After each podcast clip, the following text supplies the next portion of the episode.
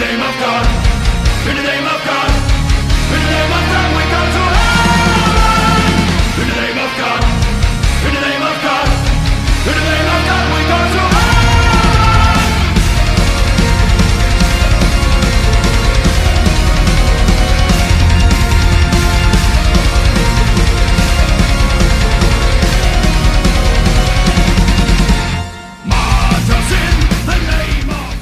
Beleza, meus amigos? Estamos aqui de volta mais uma vez para mais um episódio do Irmãos Caverna Podcast. Apareceu.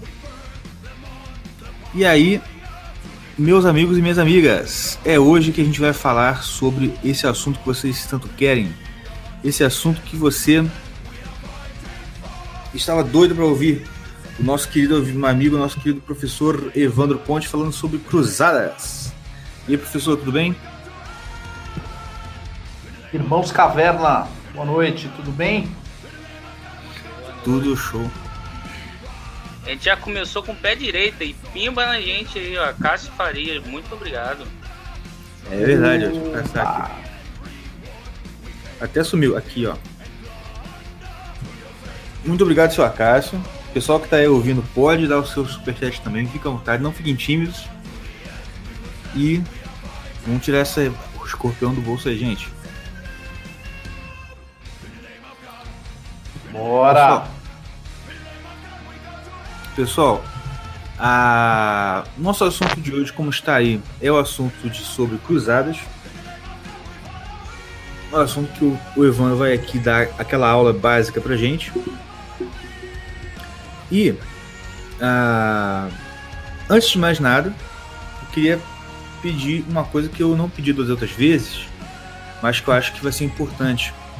Professor, você tem algum livro, alguma, um- algum, algum documento que só indica, olha, para ler, para saber sobre cruzadas, esse livro aqui tem que ter, porque vai ajudar. A Bíblia. A, a Bíblia? É, Toda vez que É. você me perguntar que livro você indica para culinária, a Bíblia. Que livro você indica para é, Segunda Guerra Mundial? A Bíblia. Que livro você indica? A Bíblia. Eu sempre vou dar a mesma resposta. Tá certo. E mais, mais especificamente o que? A, aquela parte dali da, da briguinha ali de Jacó com Esaú. Ah, aí é que tá o ponto, meu amigo. O que, que é cruzada para você? Para vocês? Vê, Os vai- irmãos Taverna. O que, que é? Como é que vocês explicariam rapidamente, assim? é, Sei lá, sua filhinha precisa de uma explicação. Papai, me explica o que é cruzada. Ah, depende da, de, de qual cruzada que a gente está falando, né? Foi só das cruzadas que foram até Jerusalém, se inclui a Guerra de Reconquista. Não sei, né? Mordecai? Como você explicaria para as suas sobrinhas? Se perguntasse, tio, o que, que é cruzado? Eu ia falar, pergunta o papai.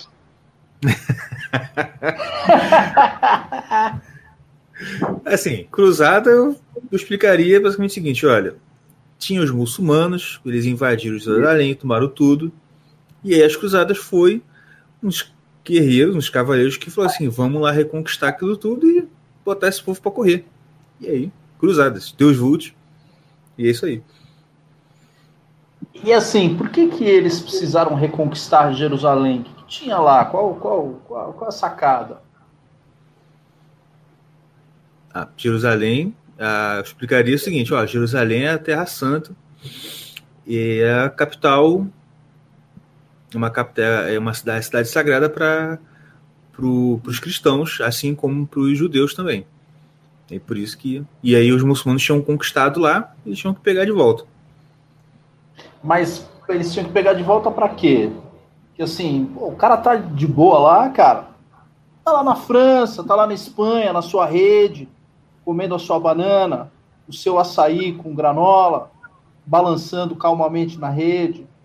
O cara vai sair de lá e ir pra Jerusalém fazer o quê? Ele já não é cristão Pô, é. lá na Espanha? O cara já não é cristão na França? O que, que muda a vida dele? Pô, o cara tá indo ali naquela época os caras não tacavam fogo em igreja na França, o cara podia ir em paz lá, acompanhar a missa, fazer as paradas ali. Por que, que o cara tinha que ir até Jerusalém, cara? Ah, sei lá, os caras lá. Nada a ver com isso. Qual o racional? Por que, que o cara abandonava o conforto?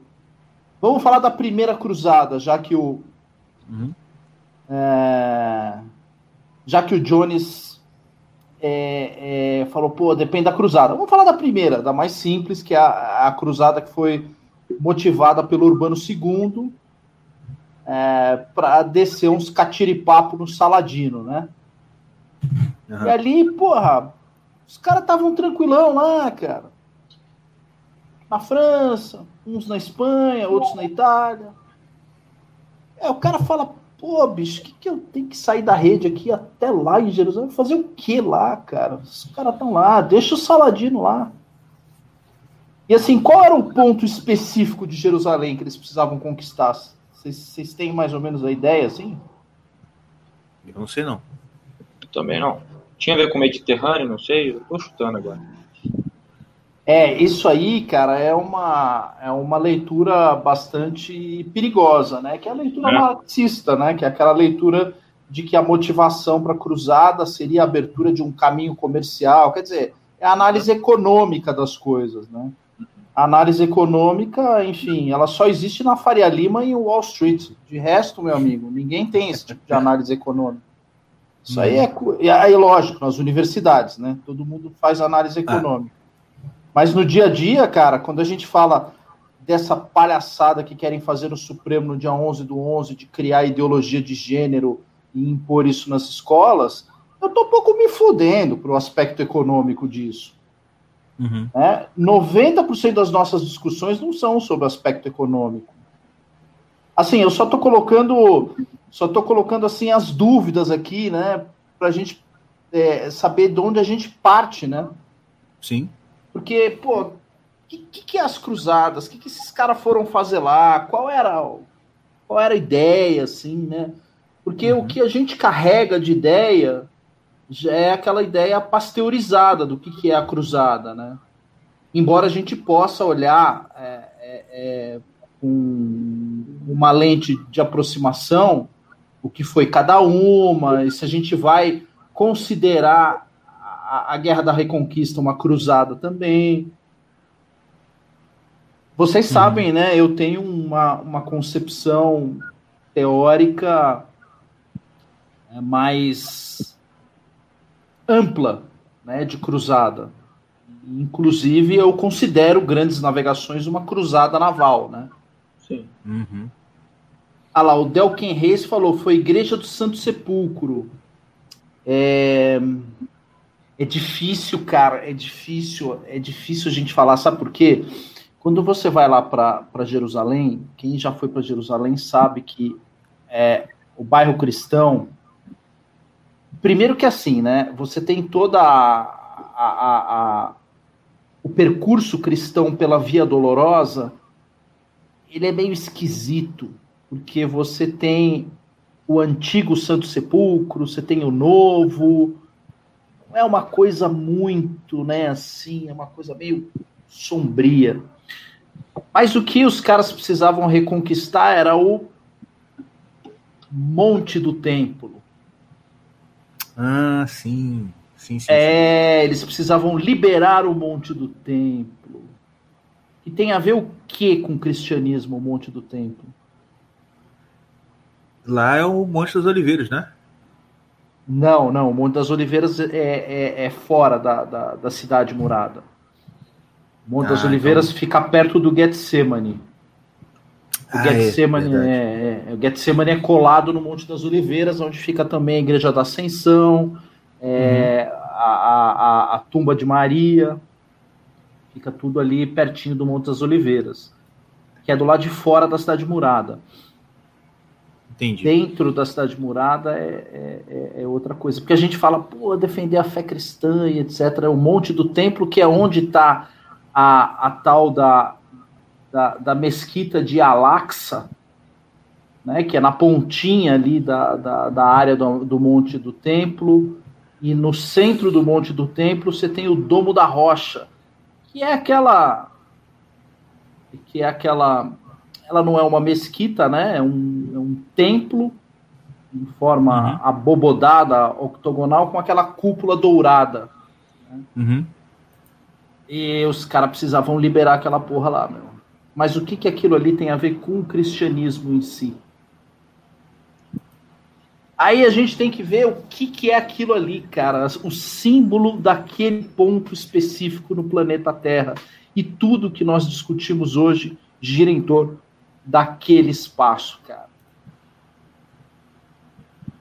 A gente já parou para pensar o quanto aquilo é importante na, na- no, no mundo, né? E por que, que a gente tem todas essas tretas todas? Vamos explicar o que, que é o Monte do Templo, tá?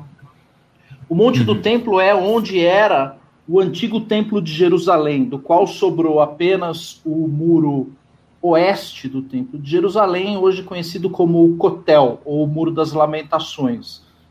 É, Uhum. O Cotel ele divide o bairro árabe do bairro judaico na cidade de Jerusalém. Então você olha o Muro das Lamentações, atrás do muro você tem é, todo o Monte do Templo com a, a, a- o Domo da Rocha e na outra ponta a Mesquita Al-Aqsa, tá? dentro daquela área ali.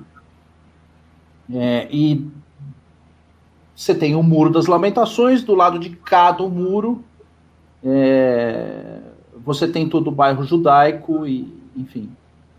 E assim, o que, que aconteceu ali naquele lugar, né, cara? Porque isso é a coisa mais importante para a gente entender as cruzadas. O que especificamente aconteceu naquele lugar, cara? Por isso que a Bíblia é importante para você entender as cruzadas. Onde está o Domo da Rocha e por que, que é o, o Domo da Rocha ele é importante? Vocês sabem o que tem dentro do Domo da Rocha? Se é uma mesquita, se não é, que troço é aquilo ali? O que, que é aquilo ali? Eu Aquilo pensava não que é, era uma mesquita. não, não é uma mesquita. É um lugar vedado para orações. É proibido oração. Não, não é permitido oração. Nem os muçulmanos podem orar ali. Eles podem orar na mesquita Al-Aqsa, que fica em frente a, a- a- o, o domo, o domo da rocha. No domo da rocha, como o próprio nome diz, há uma rocha ali. Há uma enorme rocha. Não, Ah. é, não é surpreendente? surpreendente, surpreendente. Há uma enorme rocha, embaixo dessa rocha você tem é, uma cripta. Tá? É, ah lá, o Lufelose já tá- sacou, é a pedra do sacrifício. Exatamente! É isso aí, é a pedra do sacrifício. Nessa pedra, é, conta a tradição e conta a Cabala e a interpretação judaica do Gênesis, que quando é, Deus expulsou Adão do paraíso, na verdade ele começou a expansão da parte inferior da sua criação a partir daquele ponto. Então a terra, ela se expande a partir daquela rocha. Ali é Caramba. considerado o centro do mundo. Então, quando Deus criou o mundo, ele criou o mundo a partir daquele ponto específico. Olha, Tá? Já não sabia disso, não. É, e aí, quando ele expulsa, ele expulsa Adão do paraíso, ele Uhum. começa a demandar de Adão sacrifícios. Vai sacrificar para mim. E assim, o sacrifício, o que que é o sacrifício? Você vai entregar parte das suas riquezas para mim. Você vai ofertar riquezas para mim. E existia um ponto específico onde essa oferenda deveria ser feita. Porque ali era o único ponto em que você poderia ter contato com Deus. Ali era um ponto, digamos assim, divino. Esse ponto é exatamente a rocha aonde hoje existe um domo em cima dela. Vocês já estão vendo o tamanho da treta que é Pô, os caras terem construído aquela cúpula dourada em cima dessa pedra. Vocês estão Uhum. vendo o tamanho da treta? É disso que a gente está falando. o Michel já matou a, a sacada, ele matou a charada, é o Jardim do Éden. Exatamente, é isso. Ali é a extensão do Jardim do Éden. Ali, digamos assim, era a porta de saída do Jardim do Éden, essa pedra.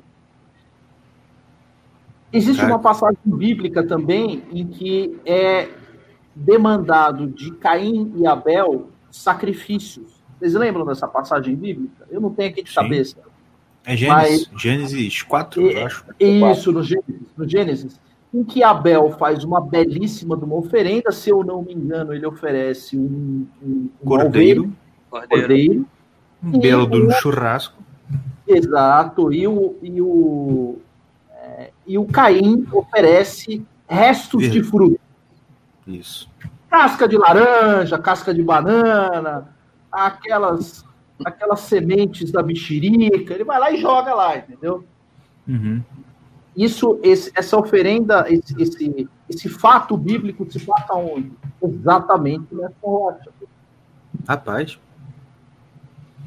Você tá vendo o tamanho da treta que é isso aí? uhum. Que é a importância de Jerusalém, cara.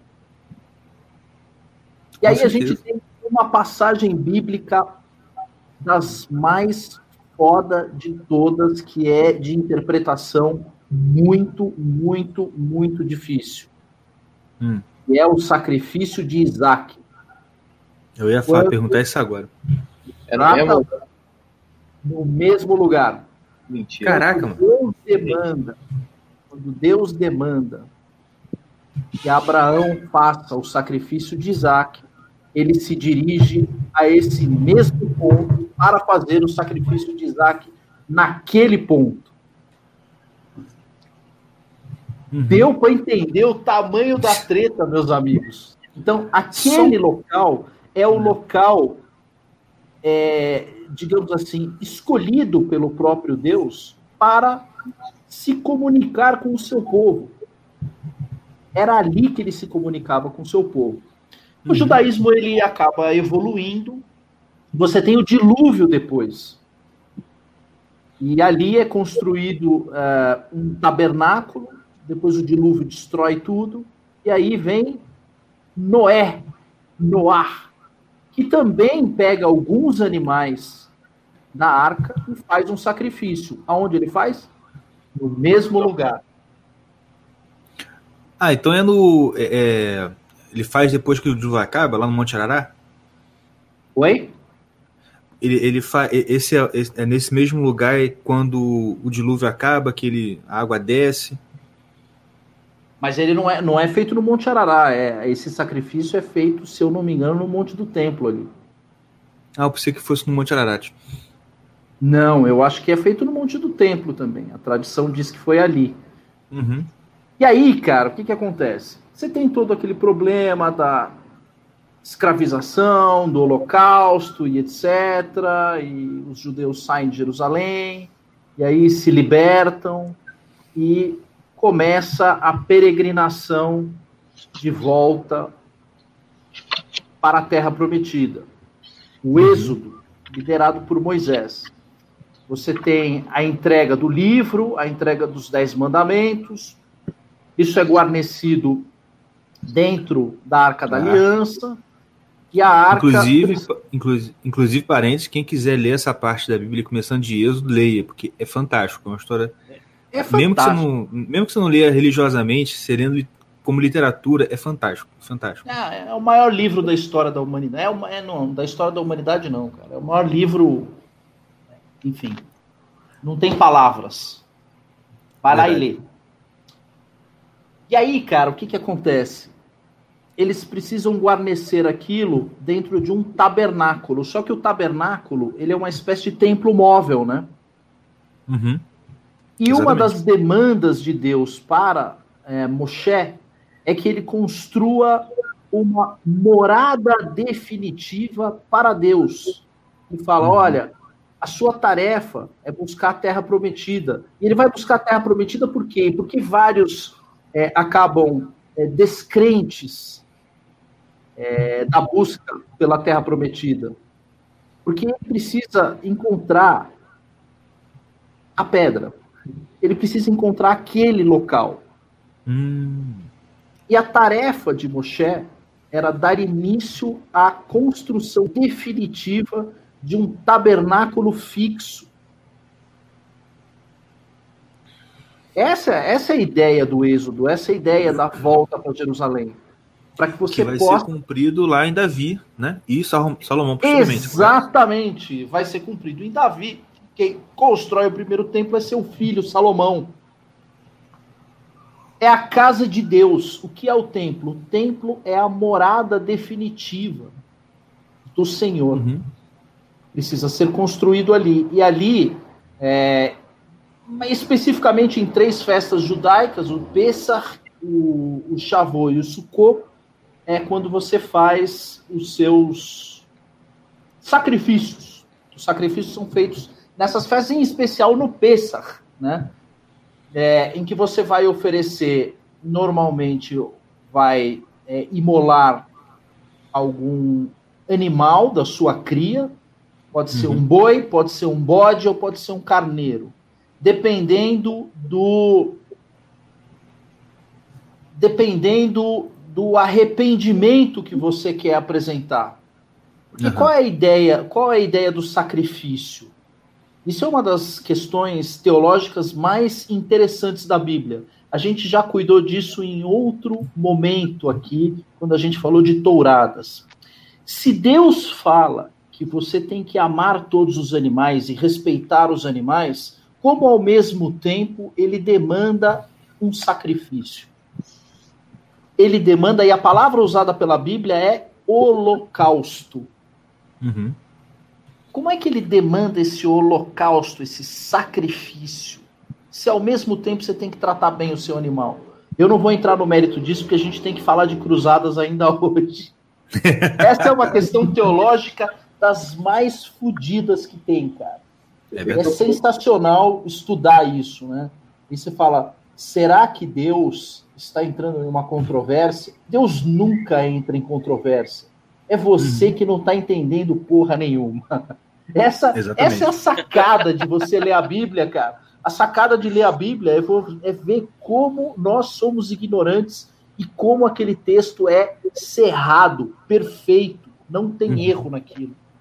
Ele é milimétrico. Essa daí é uma das, das grandes sacadas. Então, o que, que acontece? Um, um, um dos mitzvah, uma das obrigações né, é, impostas ao povo judeu, é que os judeus não podem fazer nenhum tipo de sacrifício ou holocausto aos animais, exceto nas datas específicas e naquele local específico. O templo é um local destinado ao cumprimento de praticamente metade das mitzvah, né, metade das obrigações. né, São 614 mitzvah, então praticamente metade delas é, é cumprida por intermédio desse sacrifício no templo. Certo. Aí você tem 800 anos de tradição,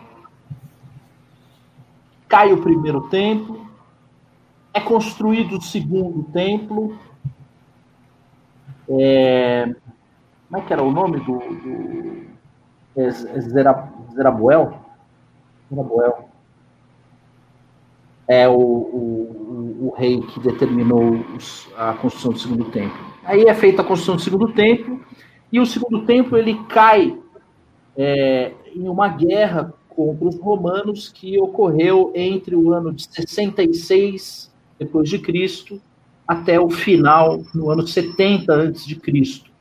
Se vocês forem a Roma e forem entrar no Foro Romano, vocês estão no Coliseu. Se coloquem de frente para o Coliseu, de costas para o Foro Romano. Tem um arco ali na frente que é o Arco de Constantino. Se você for numa linha reta do Arco de Constantino rumo à Via Sacra dentro do, do, do Foro Romano, tem um arco no meio do caminho chamado Arco de Tito. O Arco de Tito ele foi dedicado à tomada de Jerusalém. Uhum. Se você olhar dentro do Arco de Tito, vocês vão ver lá desenhadinho os soldados romanos com a menorá, arrastando os judeus de Kipá, aquela coisa, é o massacre dos judeus pelos romanos, ele está desenhado dentro do Arco de Tito. E a história da, da, da, queda do segundo templo, ela termina numa cidade que fica lá em Israel, perto de Jerusalém. Na verdade, é uma, é uma cidade que fica próxima do Mar Morto, que é a cidade de Massada. Uhum. Fica no topo de um, de um, de um monte, perto do Mar Morto, e ali é o último ponto de resistência dos judeus na, na região da Palestina. E você uhum. tem um suicídio coletivo, a história é, é, é, muito interessante. É um passeio muito bacana lá em Israel, você ia até Massada. E fica a dica para vocês: a frase independência ou morte é proferida pelo último cara que morre em Massada. São, é, a, é a seita dos zelotes. Então, os zelotes Olha. vão lá e resistem. É, eles resistem até o último soldado deles, naquela cidade que eles construíram ali. É, e a frase que eles deixam de lembrança para o soldado romano que estava conduzindo a operação é independência ou morte, usada por Dom Pedro aqui no Brasil. Sim. Independência ou morte foi usada por Dom Pedro. Uhum. Então, essa é uma passagem da história do judaísmo que foi usada por Dom Pedro aqui no Brasil. Isso pouca gente sabe, né? Muito bem, meus amigos. Acabou, fudeu, espalhou tudo, acabou o templo, mas a rocha ficou lá. E um pedaço do templo também sobrou. Né? Tanto é que a gente tem o Muro das Lamentações até certo. hoje. O imperador Juliano, no ano eu não, me, não vou me recordar, no ano 360, o imperador Juliano é o último imperador pagão, tá? o último imperador romano pagão. O imperador Juliano, ele promete a construção do terceiro templo. Ele dá início à construção do terceiro templo. O terceiro templo, ele, de fato, chegou a ser construído e alcançou um estágio razoavelmente avançado. Isso também pouco a gente sabe, todo mundo fala do é, terceiro templo. Pois é. Nunca ouviu falar de terceiro tempo. Nunca ouviu, mas é, deu início à construção do terceiro templo, até que Deus mandou um terremoto, meu amigo. Porque elas... Ele falou, ó, não é, não tá na hora. É. Caraca, fogo, né, cara? Não, não, não é agora que é para construir o terceiro templo. É, o imperador Juliano acabou morrendo sem ver é, a sua promessa concretizada e os judeus entraram na diáspora a partir daquele momento. Né? Você ainda tinha tido alguma resistência, né? alguns judeus tinham entrado em diáspora, daí depois desse problema, no ano 70, do ano 66 até o ano 70, alguns judeus voltaram. Isso está descrito, inclusive, no, no, no, no Flávio José, Jewish uhum. War. Ó, o amigo falou aqui que o terceiro tempo é do Edir Macedo. Correto? correto? Mas tá faltando um terremoto, hein, senhor? Pelo amor de Deus. É. Tá não, nem, nem leva muito a sério. Nem, nem vale a pena o terremoto. Exatamente. Então, meus amigos, o que acabou acontecendo ali? Você teve uma tentativa de construção do, do, do terceiro tempo que falhou, e aí a diáspora ela realmente é, se alavanca. Pensem o seguinte: se metade das obrigações é, do judaísmo passam pela peregrinação ao templo, peregrinar ao templo, tem que fazer uma oferenda.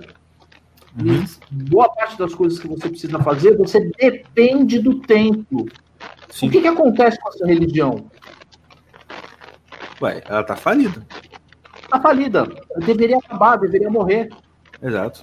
Só que os estudiosos e os, os rabinos do século IV, na diáspora, conseguiram manter a religião viva.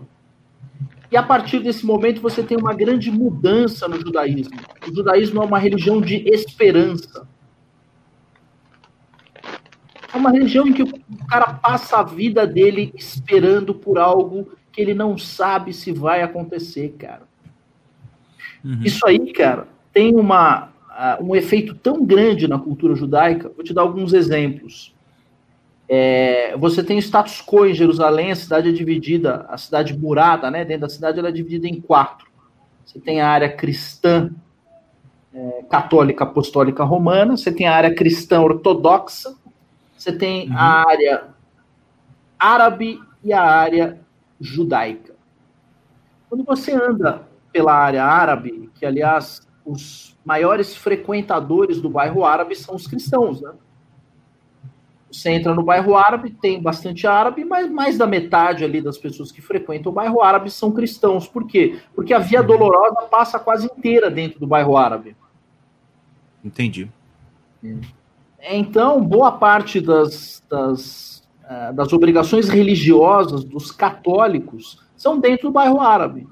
Os árabes, eu estou falando do tiozinho, tá? Não estou falando de político, de. Sim, sim. É, do cara lá de é o tiozinho, é o cara que nasceu árabe. Literalmente o afegão médio, né? O árabe médio. É, literalmente o afegão médio, exatamente. É o cara que tá ali, o cara vai na mesquita um domingo, o outro vai, sabe? É, come uma linguiça escondido, sabe? É o... Eu falei isso agora. É o cara que Se tá pedir um hambúrguer vir um bacon, ah, deixa, ninguém tá vendo. É, ele olha pro lado, olha para cima, fala, ah, senhor, Alá me perdoe e tal, mas Tá um cheirinho tão bom. é o cara que é o cara normal. Quando você uhum. chega para um cara desse, oi, oi. Mas é o tiozão aí... do Alibaba que mora lá. É o cara bem... é... Quando você vai conversar com um tiozinho desse, o cara fala, pô, você fala, cara, como é que é esse negócio aí, cara, de dividir o bairro? O cara fala, cara, isso aqui é o seguinte, cara, não tem título de propriedade. Igão Caverna. Você trabalha em, em cartório de imóveis? É, parecido. Parecido? Tá bom. Agora você vai ficar. Vai perder os cabelos, meu amigo. Diga, manda lá. Eu já não tenho muito mesmo. Pois é, vai perder os outros. O cara fala, essa região toda aqui, ela é. Ela pertence ao chamado status quo, portanto, ela é uma região internacionalizada, ela é da ONU. Portanto, não tem certificado de propriedade. Uhum. Sobre as lojinhas, sobre as áreas. Não tem, não tem porra nenhuma. Você fala, mas quem manda nessa parte aqui e tal? Ah, você tem um documento lá, uhum. enfim, um monte de assinatura, e, enfim, polícia, exército, cacete. Só que é o seguinte: o bairro árabe só pode ser dono de lojinha, essas coisas, árabe. Entendi. O árabe não pode vender para um judeu ali. E aí o que acontece? Você tem o afegão médio e o judeu médio. Os caras vão lá, eles se encontram, falam, cara, precisando uma grana, mas você tem carro para vender? Não, não tenho. Eu tenho uma lojinha lá no bairro árabe. Falei, mas lá não pode, né? Olha o seguinte, me vende aquela porra, a gente assina um documento aqui e eu vou transferindo esse documento para o meu filho. E aí eu vou arrendar esse negócio e você me paga, sei lá, todo mês 20% do teu lucro. Cara, uhum. fechou, beleza, bora. E o que que garante isso aí? Às vezes, cara, é um documento, sei lá, um, uma espécie de compromisso de compra e venda, assim, e os caras carregam isso, fora de brincadeira, cara, desde que foi criado o status quo. E aí existe Entendi. todo um procedimento em que o cara fica na expectativa de um dia consolidar aquela propriedade. Isso é aceito na jurisdição rabínica. Se apresenta esse documento e isso é aceito para fins de direito sucessório em Israel. Essa tradição, né? Eu tô te contando essa porra toda aí, cara, para que as pessoas tenham noção do que, que virou aquele negócio com a criação do Estado de Israel. Tá? Existe toda uhum. uma ideia ali de, de, de retomada e consolidação daquele movimento. Voltando Entendi. aqui, você teve ali um período em que você teve uma informalidade muito grande em relação às áreas e às propriedades e etc. E aí, quando você tem o, o, o fim da, da, da a, praticamente a consolidação da região da religião islâmica, né? Uhum. com a morte de Maomé. Maomé morre, se eu não me engano, no ano 632 ou 634 depois de Cristo, não tenho de cabeça direito o ano que ele morre, que ele falece. E a tradição no Alcorão diz que ele seria conduzido ou ele seria chamado por Alá na chamada mesquita mais distante. E aí, o que, que ele faz? Ele faz uma peregrinação até Jerusalém. E aí, quando ele chega em Jerusalém, ele encontra uma pedra com um cavalo alado. Ele monta nesse cavalo alado e vai encontrar, vai se encontrar com Alá, com Deus, Uhum. profeta Maomé. Que pedra é essa? Eu tava pensando nisso. é É, sacou ó, o tamanho da treta? Aí o que, Tá que os caras fazem? Isso é, É, pior os do que o caras inimigo pegar a mulher do outro cara. Pô, Tá, tá muito doido. Aí chega lá o sultão é, de Jerusalém, uns 20 anos depois, e constrói uma mesquita ali de madeira em cima da pedra. Aí, velho, aí começou a treta. Foi construída a mesquita ali, é, não tinha oração, mas eles cercaram aquela área e tomaram posse daquela área. Mas na cabeça de, de um judeu, aquele é o Jardim do Éden, meu amigo. Sim. O cara simplesmente tomou conta do Jardim do Éden. E vejam que não tem nada, absolutamente, rigorosamente nada a ver com as ocorrências específicas é, de Cristo, as ocorrências cristãs. Você É, não tem nenhum exatamente. evento bíblico específico de relevância, nenhum, é, nenhum evento Nada santo. neotestamentário, né? É, você não tem nenhum, nenhuma ocorrência santa naquela região. Você tem a discussão, se eu não me engano, acho que está em Marcos, né? A discussão de, de, de, de Jesus com os doutores do templo. Está em Marcos ou está em Lucas? Eu não me lembro. A- a- a- ele tinha 12 anos de idade, estava na porta do templo, é encontrado por, por Maria, né? Ah, sim, sim. É, Acho que- ele tem. É, É, eu tô esqueci também onde tá, mas pode falar. Mas ali você não tem nenhum evento santo, né? Você, Pô, não, dá para não dá para considerar ali um lugar santo para o cristianismo, né? Porque esse é um evento bíblico é, de menor é, relevância, por assim dizer. Portanto, na- rigorosamente nada muda ali. E aí o que, que a gente tem, cara? A gente tem dentro de um determinado período a consolidação dos, dos muçulmanos na, regi na região de Jerusalém, quando é, no ano mais ou menos, a gente está falando do finzinho do, do ano da, do século X, né, ano 900, ano 900 e pouco, eles começam a consolidar é, os domínios deles em áreas genuinamente cristãs. E aí eles começam a entrar no Santo Sepulcro, começam a entrar em lugares realmente complicados, né? E aí, meu amigo, aí os caras mexeram com, com a galera do Deus Vult. Porque até então, o que é que você tinha? Você tinha o chamado iter peregrinorum, a peregrinação para Jerusalém desde o século IV, portanto, desde a época de Justiniano. Justiniano passa o código dele em 565. Então, nessa época, mais ou menos, você tem é, todo um procedimento de, de peregrinação para as áreas santas em Jerusalém, é, por parte dos cristãos, inclusive, sobretudo para a igreja do Santo Sepulcro, para a região do Gólgota, é, que também há uma controvérsia onde fica o Gólgota, né? É, hoje é dentro ali da onde fica a igreja do Santo Sepulcro. Mas você fala, cara, o Gólgota dentro da cidade murada, né? Enfim, é seria uma tradição esquisita você ter um cemitério dentro da cidade murada, né? Até por uma questão sanitária, é, esses locais de sepulcro tinham que ficar fora da cidade murada. Essa é a razão pela qual o cemitério judaico fica em frente à porta de Damasco. Você olha, fica ali do lado do Monte das Oliveiras. O cemitério judaico uhum. tem 5 mil anos, está lá até hoje. Cara. Fica fora da cidade murada. São, são questões de história que é, os teólogos não gostam muito de discutir isso, né? Mas vamos tomar como verdade absoluta que aquele é o local correto. E você sempre teve peregrinação para aquele ponto, né? Para oração, enfim. Mas nunca peregrinação judaica, sempre cristã, né? Os pontos uhum. do cristianismo, especificamente falando. E aí, meu amigo, os caras começam a tomar conta e o primeiro ato, isso vocês podem ir para lá e conferir, meus amigos. À disposição de vocês para conferir.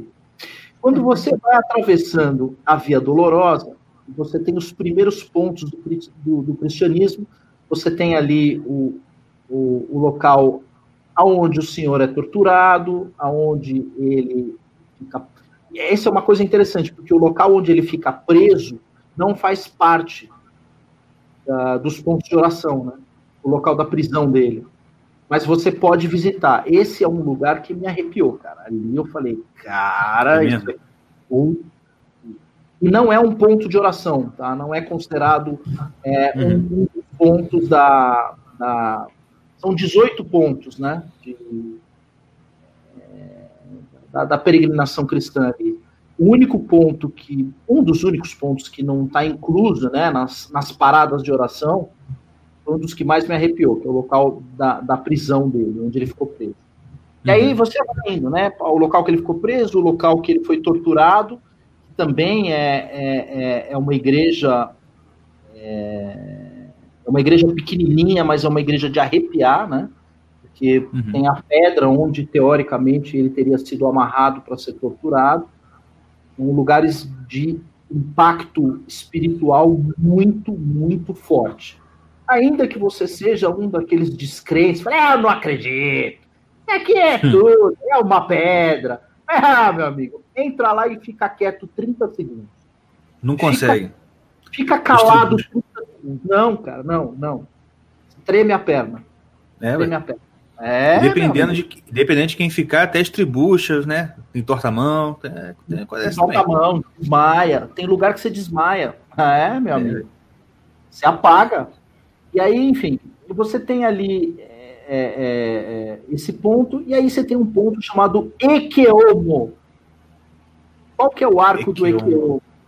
Aonde Pilatos virou e falou, eis o homem, tá certo? Exatamente. Hoje, o que é que, o que, é que você tem? O que é que você tem no arco do Equiomo? Ah, Hoje, eu já não sei. É, uma, foi. uma mesquita. Ah, mentira. Não, não é mentira.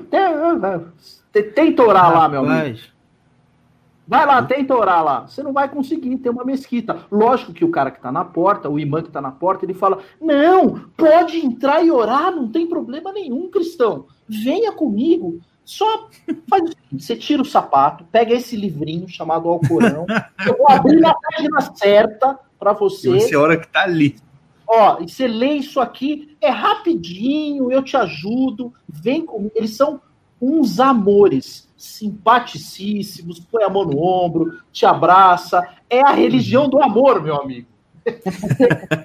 Aí eu olhei para a cara do irmão e falei: você tá de brincadeira, meu amigo. Vocês botaram a porra de uma mesquita aqui, vocês. Pô, isso é brincadeira, cara. Não, é um local sagrado para nós também. Você fala, ah, tá. Vocês estão de coleção mesmo. Puta que eu pariu. E aí, cara, é isso que começou a acontecer. Agora chegamos na cruzada, chegamos nas cruzadas, Igão. Irmãos Caverna, chegamos, chegamos na cruzada. Os caras chegamos.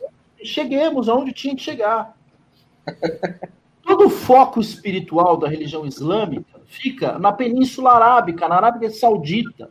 É. Exatamente onde é aquela, aquela pedra preta, que eu esqueci o nome lá. Que, inclusive, vocês sabem como é que é pedra preta em tupi? Não. Itaú. Itaú? Itaú. Itaú Olha Itaú. só. A palavra Itaú, que Me... dá nome ao banco, é pedra Me... preta. Mulher, me dá meu chapéu de alumínio, mulher, pelo amor de Deus. Então, eu, eu não sei o nome daquela, lugar onde os caras ficam girando e dando tapa na cabeça lá. eu não sei o nome daquele lugar lá. Tem um nome árabe lá que fica na cidade, é na cidade de. É uma das duas lá, Meca ou Medina? É, é em Meca. É Meca. Acho que é Meca. É, Meca. Vou conferir aqui. Peraí. Caba, lá, o, o, o, João Renato, obrigado. Caba, exatamente, Caba. Caba. Então, porra, ali, ali é que é o local sagrado dos caras. Qual que é a ideia deles construírem um, um, um local sagrado em cima de duas religiões que estão alinhadas, né? Porque você tem um alinhamento entre o judaísmo e o cristianismo. Né? Eles compartilham a, a, a, o mesmo livro, eles compartilham a mesma tradição, eles compartilham, digamos assim, as mesmas obrigações até um certo ponto. Qual é a divisão entre o cristianismo e o judaísmo? Primeira delas é a, a transformação do judaísmo em uma religião de esperança, né? de, enfim, de devolução do templo, de local para uhum. oração e etc. Então, você tem essa modificação a partir é, do século II, né? É, a, você tem uma reforma no judaísmo pela impossibilidade material de você cumprir boa parte das suas obrigações, dos seus mitzvah.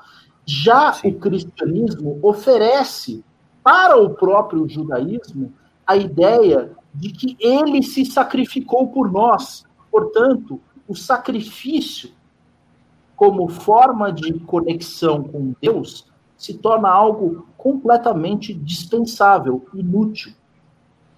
Então, Sim. essa é a grande briga teológica. Então, o judeu vai falar assim: pô, você quer acabar com a minha esperança? É. Você tem todo o conceito de sacrifício. Essa é a razão pela qual, quando a minha filha me pergunta o que é amor, eu respondo para ela: amor é sacrifício, minha filha.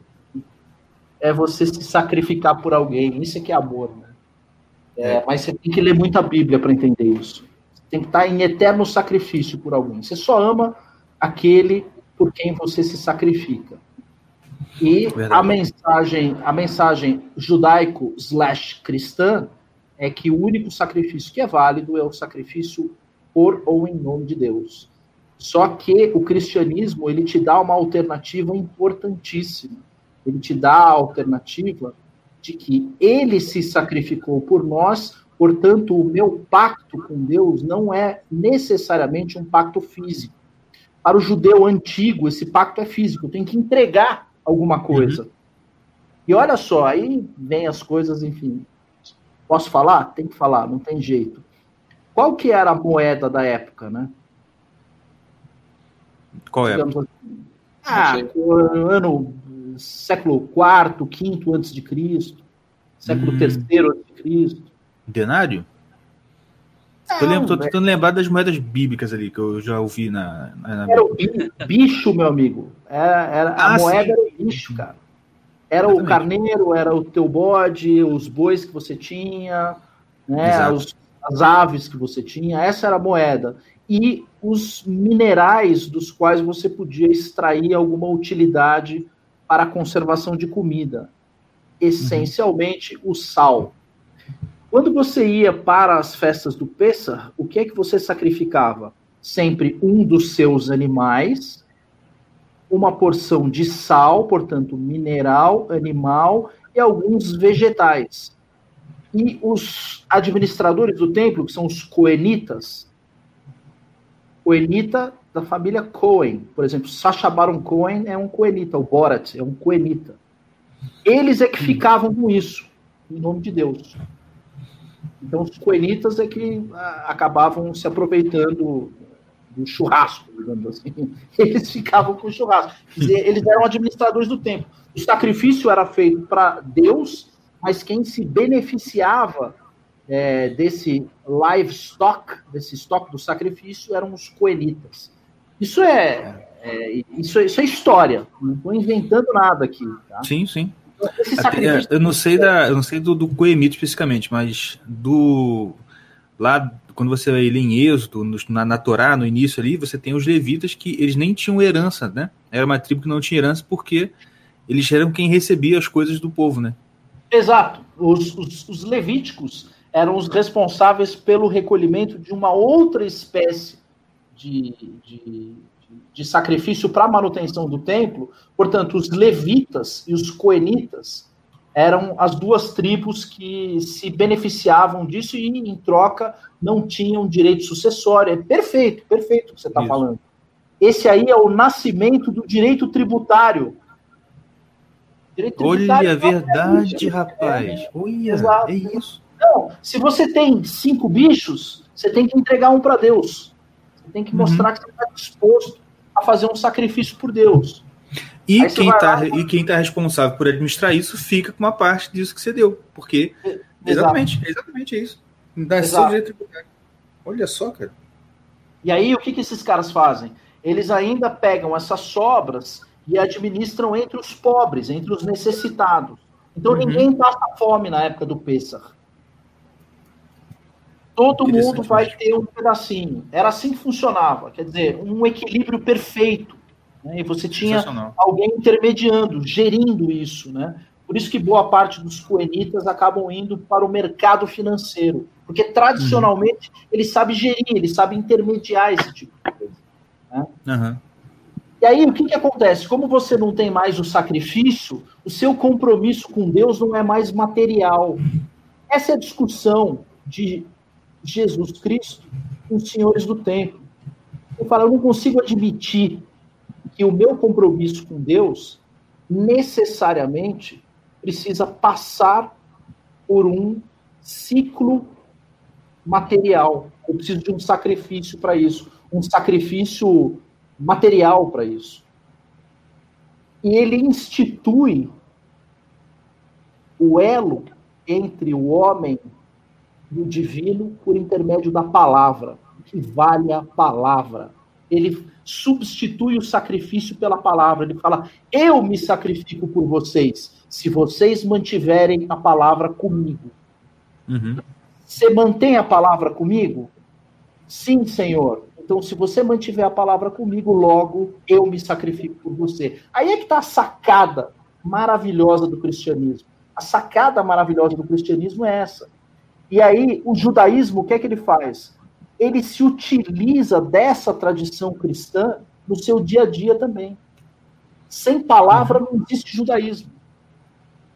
Embora eles não, não tenham, de certa forma, assumido isso para dentro da religião, mas colocaram isso para dentro da cultura. Por isso que, com o judeu, o fio do bigode é importantíssimo. Então, olha, a, a- digamos assim, a, a- espetacular abertura o cristianismo dá. Ele coloca a palavra encarnada como a coisa mais importante que existe é, é, na face da terra. É a tua palavra. Você deu a palavra, cara, saiu da boca, tá feita, tá feito o pacto. Eu tô aqui há quase uma hora falando só de teologia, porque agora a gente pode entender essa parada de, de cruzada. Deu para sacar o que é cruzada? A cruzada é simplesmente. E o que, que a religião muçulmana faz? Ela interrompe esse ciclo da palavra. Ela interrompe esse ciclo da palavra de uma forma tão profunda que o árabe ele não considera nenhum tipo de realidade que não seja aquela pronunciada na própria língua deles, no árabe que Uhum. eles consideram a língua de Deus, né? Eles falam, não, é-. Deus, Deus fala árabe. O próprio é, é, Moisés, o, o, o- próprio Maomé falava árabe. Por que, que o Maomé falava árabe? Porque árabe é a língua de Deus. Ele recebeu de Deus em árabe as ordens em árabe. Portanto, esse negócio de Bíblia aí tem que queimar, tem que acabar com isso, né? Uhum. E aí a, a religião eh, muçulmana, ela, ela entra em conflito frontal com essa tradição judaico-cristã.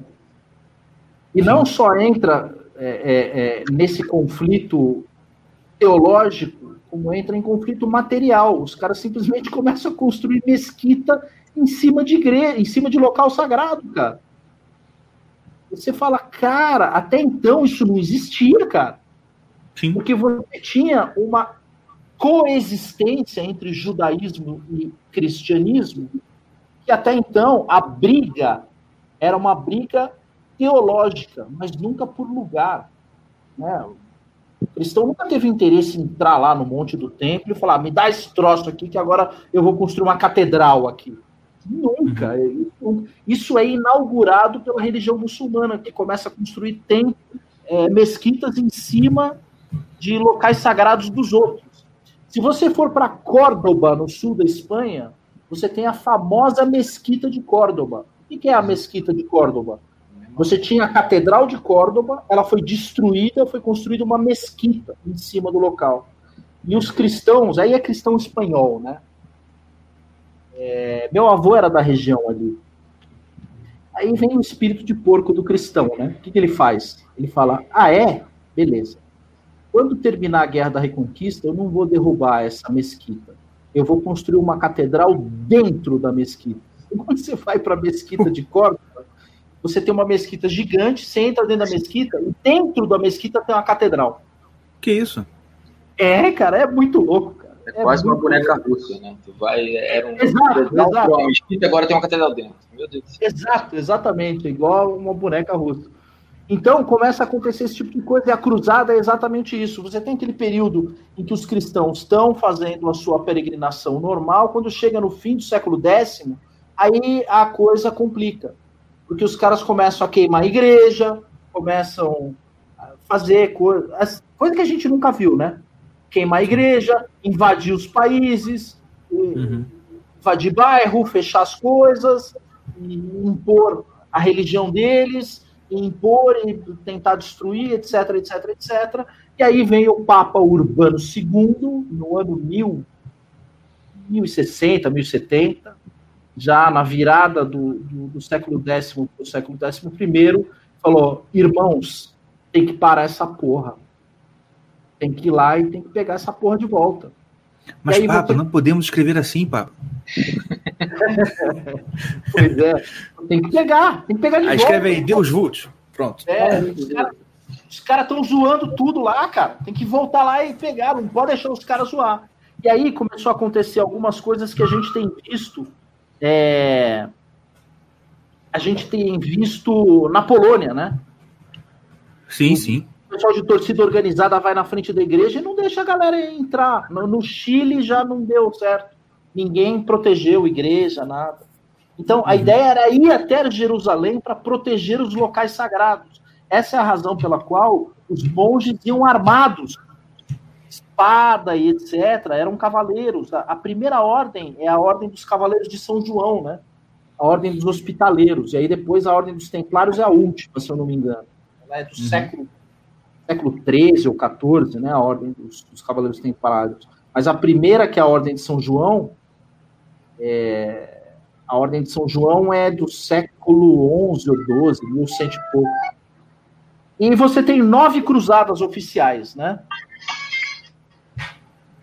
E tem que descontar a primeira, a cruzada zero, né? Que é aquela cruzada popular, que eu acho aquilo uma besteira, que não é cruzada, e a cruzada albigense, que também não é cruzada. Uhum. Tirando essas duas, é, você tem toda a tradição do iter peregrinorum. Então, você tem a regimentação de cristãos com uma missão específica de peregrinar até Jerusalém e retomar os pontos de, de, de, de fé e os pontos de, de, de exercício da fé católica. Então, a cruzada, na verdade, ela é a retomada de uma tradição que foi perdida. Isso é a cruzada, né? Eles não usaram esse termo. Esse termo foi inventado, se eu não me engano, na época do romantismo, né? Século XVIII, século XVIII, século XIX. Na época, eles usavam o termo iter peregrinorum, é, ou peregrinação. Eles usavam o termo peregrinação. Vamos peregrinar. Então, eles juntavam uma galera lá e falavam, vamos lá, mundo de cavalo e vamos que vamos. Uma das cidades mais importantes para se entender cruzada fica no norte de Israel, no noroeste de Israel, é a cidade de Aco. Ela é uma cidade cristã, então dá para visitar lá em Israel. É maravilhosa, é um lugar delicioso, é lindo. Uma cidade de praia, inclusive, é, é maravilhoso. Aco é maravilhoso. E Aco conta a história exatamente de como os hospitaleiros é, se fundearam naquela cidade, eles fundaram ali, ficava perto de Cesareia, né? Aco fica bem pertinho de Cesareia, e eles tornaram aquela cidade, digamos assim, o, o ponto de apoio. Então, você tinha um iter peregrinorum até Aco, o pessoal ia até Aco, e de Aco eles atacavam Jerusalém. Entendi. Então, ali era o ponto onde eles ficavam para atacar Jerusalém. Né? E retomar os lugares sagrados e libertar os locais sagrados dos muçulmanos. Os cristãos tiveram muito sucesso nessa empreitada, inclusive na época de Saladino, né? botaram Saladino para mamar, literalmente, o cara se fudeu na mão dos cristãos. Ele, ele foi massacrado. Ele, ele fez várias propostas de acordo e os cristãos cagaram para todas as propostas de acordo dele. É, a coisa só não conseguiu evoluir, os cristãos não, não conseguiram consolidar, porque o Saladino começou a, regimentar judeus. É, judeus, inclusive, da região de Gaza ali. Ele começou uhum. a, a, a, entregar terras de Jerusalém para os judeus, e aí os judeus começaram a, a, a proteger Jerusalém contra os cristãos, né? E aí você tem essa treta sempre de muçulmano, cristão, judeu, um contra o outro ali, todo mundo, cada um por si, todo mundo contra todo mundo, né? Foi quando o Saladino trouxe de volta é, os judeus para Jerusalém. E aí você consolidou os três ali, que ficaram em, em eterna treta, né? Mas a treta, ela, ela se amenizou depois da tomada de Constantinopla, e todos os iter peregrinorums, eles passam a se desvincular da tomada de Jerusalém. Você tem uma transformação da cruzada em, um, em uma missão evangélica, em uma missão catequética. Uhum. Então, o que, que acontece? A partida dos portugueses, em 1415, para Ceuta, é uma missão catequética. Os portugueses eles carregavam a mesma bandeira da Ordem de Cristo. A bandeira da Ordem de Avis é a mesma da Ordem de Cristo, dos Templários. Eles são descendentes, digamos assim, é, teóricos, né? Eles são herdeiros teóricos dos Templários. A escola de Avis é uma continuação é, da, da, da, Ordem Templária. E o que, que eles fazem? Eles transferem aquela. A, aquela missão para uma tecnologia naval. E eles começam a fazer exatamente o que era feito na época. Até estava discutindo esses dias, né? Eu discuti com meu filho, agora foi a vez da minha filha. Está estudando grandes navegações, né? Já contei essa história? Eu acho que já, mas pode contar de novo que é boa. Então, e eu repeti essa história com a minha filha, né? Ah, as grandes navegações, isso, aquilo. Eu falei, ah, que bacana, olha que legal e tal. E aí, como é que é a história? Os portugueses saíram para quê? Ah, saíram para pegar pimenta e noz moscada. Falei, para onde? ah, eles não sabiam. Mas espera aí, filha. Se eles não sabiam nem para onde eles estavam indo e nem se tinha terra, como é que ele sabe que na terra em que ele não sabe onde é, tem esse troço aí, essa pimenta?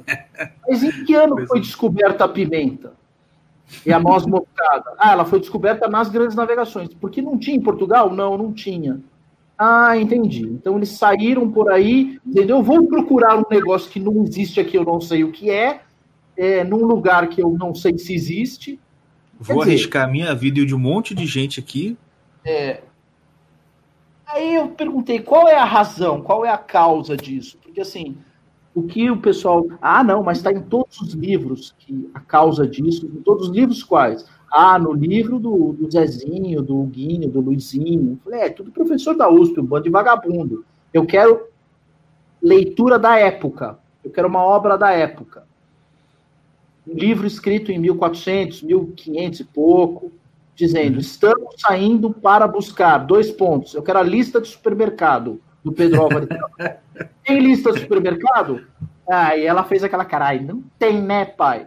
Então, é como é que é essa história aí? Ele foi buscar o quê? Ah, não sei, mas também não tem nenhum livro da época dizendo que é, ele foi buscar outra coisa. Eu falei, tem sim. Aí, vamos lá, eu vou ler o livro aqui para vocês. Acho que eu já até sei qual é, o iníciozinho eu já até decorei, mas parei. Você quer, você quer ver o que é que eles foram fazer? Ah, esse aqui, esse aqui tá ruim. Vou pegar o maior aqui. Vamos no Alvarenga. O Alvarenga tem tudo? Tem, olha aqui, ó.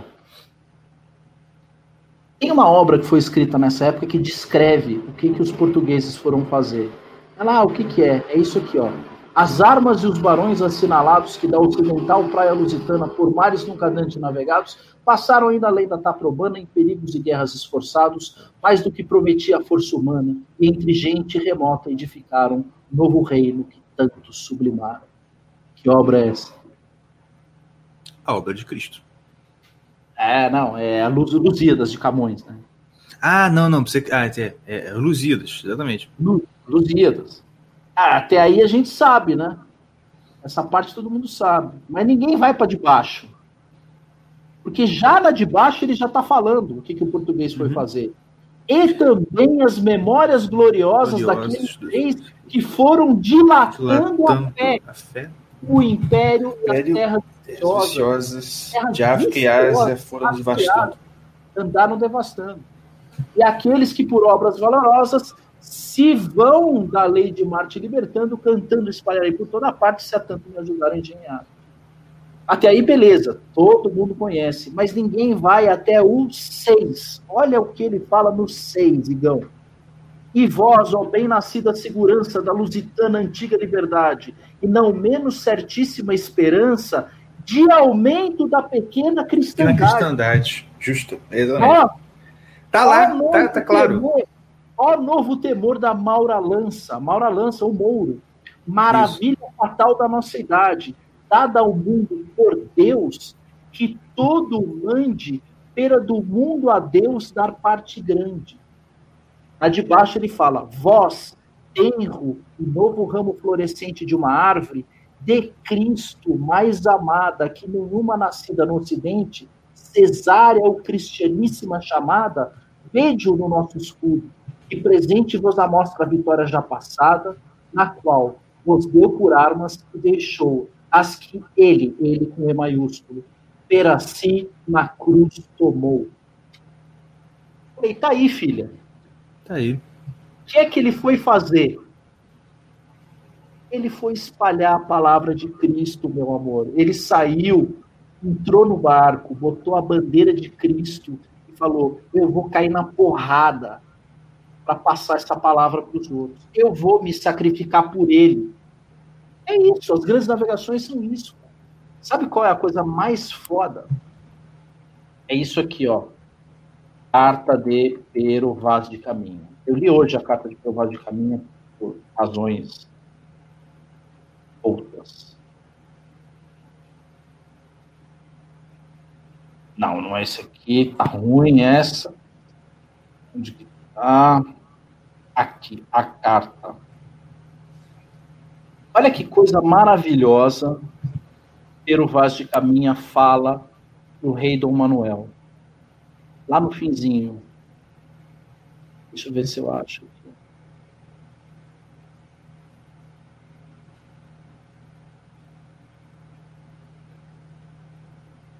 Ó, lá no finzinho. Até agora não podemos saber se há ouro ou prata nela, né, na terra. Ou outra coisa de metal ou ferro, nem lhe vimos. Contudo, a terra em si é muito é, é- é de muito bons ares frescos e temperados, como entre Douro e Minho, porque neste tempo da agora assim nos achamos como as de lá. Águas são muitas, infinitas, em tal maneira graciosa que, querendo aproveitar, dar-se-á nela tudo, por causa das águas que tem. Contudo, o melhor fruto que dela se pode tirar, parece-me que será salvar esta gente. E esta deve ser a principal semente que Vossa Alteza em ela deve lançar.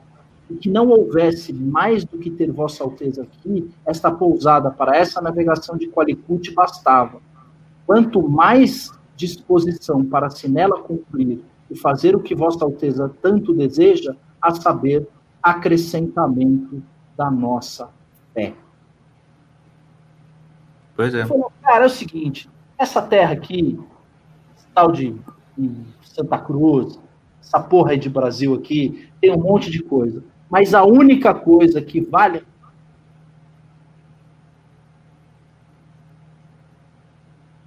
A única coisa que vale a pena aqui é salvar essa gente. Porque esses caras estão numa tormenta espiritual bizarra, cara. A gente precisa trazer todo mundo, padre, etc. E esses caras comem criança, esses caras zoam tudo, não dá, velho. O, aquela série de vídeos do Brasil Paralelo, eles falam, eles destrincham essa, essa, essas É. navegações também muito bem. O vídeo dele É. muito bom. Se eu não me engano, li essa parte aí da carta do Peru Vaz também. É, né? ele lê, ele lê essa parte. Ele fala exatamente isso também, do, dos índios estar todo tudo perdido, comendo Não criança, perdido. fazendo merda. É. Estão perdidos, estão perdidos. Estão fazendo merda com criança. É isso mesmo. Estão fazendo merda com criança, os portugueses falam: não, não dá, isso aqui não dá, cara.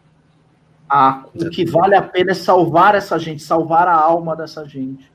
E é disso que a gente está falando, é disso que se tratam as cruzadas. Em primeiro lugar, proteger os locais sagrados. Algumas das cruzadas, inclusive, eu não me lembro qual foi, Rapaz, foi a quarta cruzada, que é a cruzada de São Luís. Vocês lembram qual foi? Cruzada de São Luís? Hum, Não lembro. Uma das cruzadas para a cruzada de São Luís, São Luís ele sai é, para Jerusalém não só para proteger os locais sagrados, mas ele sai em busca de relíquias, Uhum. relíquias sagradas. Uma das relíquias que ele consegue é, recuperar na sua viagem é a coroa de Cristo, né? a coroa de espinhos de Cristo, que hoje está é, guarnecida num dos lugares que eu mais temo ver qualquer cagada muçulmana nesse lugar. É a igreja, é a, é a igreja de Sainte-Chapelle, que fica em Paris. Ela fica no centro de Paris e ela guarnece várias relíquias de São Luís, várias relíquias de São Luís, inclusive a coroa de espinhos, o que é considerado coroa de espinhos, e um pedaço da cruz, teoricamente, teria sido recuperado por São Luís na Quarta Cruzada, se eu não me engano. É, Não, realmente está num lugar perigosíssimo, né? é, é, e tá ali no centrão, no centro. Ela fica do lado da, da, da La Conciergerie, do ladinho, colada na La, La Conciergerie, que é o fundo da Suprema Corte é, da França. Fica nos fundos da Suprema Corte da França, tem uma igrejinha, que é a Sainte-Chapelle, Église de Sainte-Chapelle, que é onde tem essa, digamos assim, esses, essas relíquias, né? Então, uma das coisas que o pessoal fazia também era a busca de relíquias. Por quê? Porque na busca de relíquias, você consegue erigir templos em cima dessas relíquias, não necessariamente no local original, e você consegue criar é, novas rotas de peregrinação. É assim, inclusive, é, na, na Igreja de Santiago de Compostela, que é uma outra rota de peregrinação que foi é, tomada pelos maconheiros. Os católicos, Maconheiros? a rota de Santiago de Compostela, depois que o, o- o- Paulo Coelho fez lá o, o Diário de um Mago, que é a experiência dele na rota de Santiago de Compostela, encheu a, a rota de maconheiro, né? De leitor de Puta Paulo merda. Coelho. Então, essa, essa, essa rota aí, ela acabou sendo, é, de certa forma, desvirtuada pelo Paulo Coelho.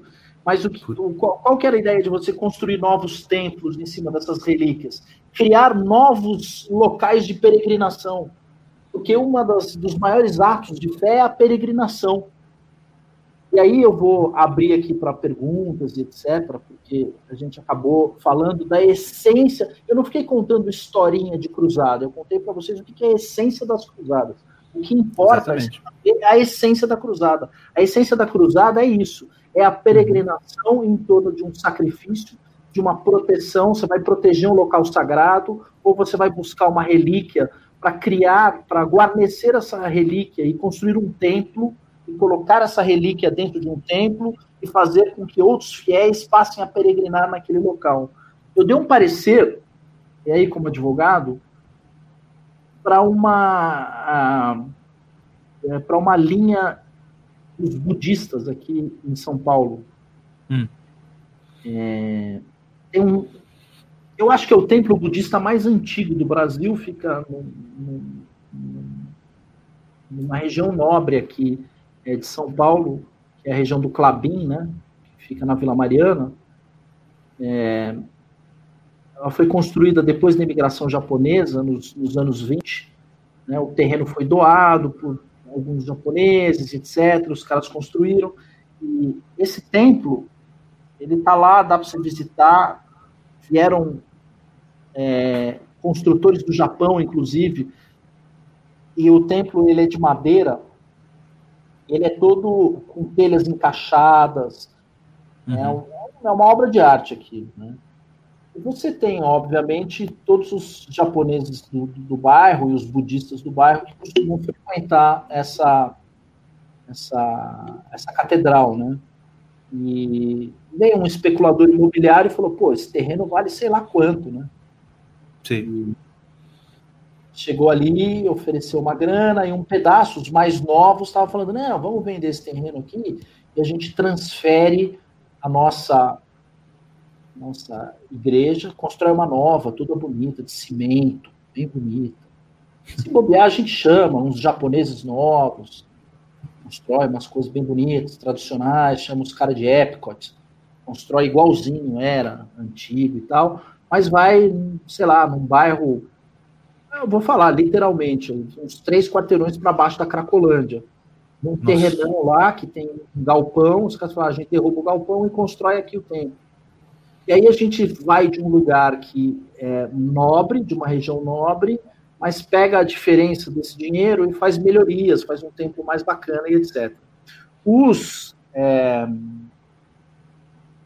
frequentadores mais antigos, aí eu fui, é, é, é, eu fui chamado por uns fiéis desse templo ali, era gente de 90, 80 anos, aqueles japoneses bem velhinhos, né? Uhum. Nesse conflito de gerações. E eles queriam me contratar, eu falei assim, eu, eu não quero um centavo de vocês, eu dou o parecer de graça para vocês. Porque qual que é o grande problema disso? Você tem uma tradição de peregrinação. A peregrinação, inclusive, ela ocorre no ato mais simples possível, Igão. Hum. Quando você acorda de manhã, no domingo de manhã, e fala, hora de E ir vai na igreja. vai na É. igreja. Nesse caminho para a igreja, você vai o quê? Todo feliz, você vai com raiva, ou você já vai se preparando para ouvir? A- a- o- Idealmente seria para ir se preparando para ouvir. Isso é uma cruzada, meu amigo. Exatamente. A gente está repetindo o que os templários faziam com muito mais sacrifício. A gente repete nosso dia a dia, todo domingo. Os judeus fazem isso todo sábado, né, de ir até a sinagoga. Então o cara sai de casa e vai até o local para cumprir com uma das tarefas, orar, se concentrar e etc. Esse iter, esse caminho de você sair da tua cama, sair do conforto do seu lar e ir até o banco da igreja, às vezes para tomar um ralo do sacerdote, né? O cara vai te dar uma bronca. Então, você sai da tua casa e vai até lá. Esse caminho é uma cruzada. A gente está repetindo o que esses caras fizeram no século 9, 10, 11. Isso é uma cruzada. E as pessoas não têm consciência disso quando estão indo até o local de oração. E tem Sim. muita gente que fala, tanto faz se eu vou no endereço tal, no endereço tal, tanto faz, não, senhor, cara. Você tem que estabelecer um vínculo com o templo. Exato. Um vínculo com o templo. Você tem que ter esse vínculo físico com o templo. E essa vinculação com o templo, com o local de oração, ela deve ter uma razão pela qual você é, sente um efeito espiritual por é, orar naquele templo e não em outro. É, isso é uma cruzada. É a nossa cruzada do dia a dia, é a pequena cruzada. É a- é o- é o- e aí, como a gente perdeu essa tradição e não faz mais isso, na hora que chega lá um abortista, um muçulmano, sei lá o que, fala, eu vou tacar um fogo nessa igreja. Você não vai lá como cruzado e fala, você vai tacar o caralho. É. Eu estou Tava disposto- pensando nisso. É, eu estou tava pensando nisso. a me Aham. sacrificar ou a te sacrificar se você der um passo em direção a esse tempo. É. A gente perdeu isso, cara. Perdeu completamente. Perdeu. Tanto perdeu que você tem essa questão aí mais, ma- ma- vou dizer, mais explícita, mais violenta. Mas pensa só, foi também pela, pela perda dessa noção de preservação do local sagrado, do templo, é que a ordem de fechamento de igreja, a substituição por, aspas, culto online, pegou assim tão fácil todo mundo, não, beleza, culto online. Ah, meu, culto online é o cacete, entendeu? Sabe o que, que é o culto outra? online? Ah, É a segunda destruição do templo. A gente teve a É verdade. primeira no ano 66, a segunda destruição do templo é o culto online. é O verdade. culto online é a segunda destruição do templo. Isso está gerando muito rapidamente uma gigantesca diáspora espiritual. As pessoas Sim. estão se acomodando espiritualmente nas suas respectivas residências, estão arrumando a desculpa que elas precisavam para evitar é. aquele pequeno sacrifício de sair do conforto do seu lar, vestir é mínimo uma sacrifício. exato, uhum. é um pequeno sacrifício. Então, se nem esse pequeno sacrifício você faz mais, acabou. O maior você não vai nada, nunca. E eu fico, eu sempre fico pensando, olha a diferença da, da, da, da postura. Você vê na Polônia, né? Os caras lá, não sei, 24 pessoas, um punhado de gente contra 6 mil, e os caras barraram. Falaram assim: ó, vocês não vão entrar aqui, igual você falou. Mano, se fosse aqui no Brasil, sabe o que ia acontecer? Ia chegar o povo lá na frente da igreja. Sabe o que ia acontecer? Na hora o povo ia pensar assim: ah, não, né, gente? Poxa, Deus não habita mais em tempos feitos por mãos de homem, né? Tem nada a ver, não, tudo bem. Acabou, destruiu, mas o importante é ter Deus no coração. Já ia mandar essa desculpa. Exato. Porque a gente não tem. A, gente, a, a, a, a igreja a igreja, a igreja atual, ela é totalmente desbolada. A gente não tem bolas. Exato. E você vê isso, eu tô lendo já há algum tempo, né? Que o trabalho está muito pesado, tá difícil parar para ler, mas eu comecei a ler Patrística, o Evandro. Sensacional. Rapaz, você olha para aquele pessoal lá, e depois você olha pro espelho, você eu sou um merda. Mas eu sou assim, eu não sou, eu não sou digno de ser uma bactéria de um merda. Tá entendendo? Porque quando você vê o testemunho dos mártires, do, do pessoal lá do início da igreja, assim, cara, na moral, eu, até alguém depois no grupo Olavete que eu faço parte perguntou hoje, assim, hoje ou ontem, assim, ah, que eu leio, tô lendo muito sobre virtudes, né? Aquela questão, as virtudes cardeais e tal. Uhum. Ah, mas eu queria saber um, um livro para eu saber mais sobre os vícios. Eu falei, rapaz, tem livro não, é espelho. Você lê a vida dos santos. É, lê a vida dos santos. Olha pro espelho. Imagina você e ele do lado de Deus, na frente de Deus. Pronto. Você vai perceber. Se você não perceber seus defeitos assim, filho, ah, eu nem sei o que, que faz contigo, não. Não tem livro que ajude. Não, não tem livro. Não tem. É, mas é, o, o, o, Inferno de Dante tem um pouquinho disso, mas de uma maneira que talvez não atenda ao que a pessoa esteja procurando, né? Deve estar procurando uhum. uma espécie de guia dos vícios é... Uma explicação, né? Tipo assim, entendendo é... cada um e tudo mais. É, isso aí não existe. Isso aí não existe. Né? É. Mas até porque eu, eu acredito que é o seguinte: a virtude, eu acho que você consegue olhar, estudar de fora, entendê-la, para que você até possa amar aquela virtude, né? Para você desejar ela e buscar ela. Agora, o vício, eu acho que você tem que perceber como ele opera em você. Entendeu? mais do que ter uma descrição de secamento dele, assim, eu acho. Mas vamos lá, pegar algumas perguntinhas, se você tem alguma pergunta mais. Bora, bora, bora. Coisa aqui. Ou se assim, alguém quiser lançar um pimba para perguntar, fica à vontade. É melhor, exatamente. Então, só, só retomando, a ideia, a ideia da cruzada é exatamente um, um, um iter, uma caminhada para um sacrifício, do qual você não sabe se vai voltar dela ou não, mas que você está se colocando à disposição de Deus, você vai servir ao mundo por ele, uhum. Para proteger a casa dele, a morada principal dele, ou o local que você acredita ser o local de morada dele, onde você pode frequentar esse lugar para se aproximar dele, por intermédio da palavra que vai ser passada nesse local.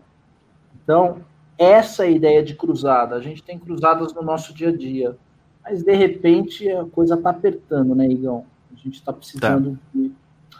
está precisando, né? Enfim.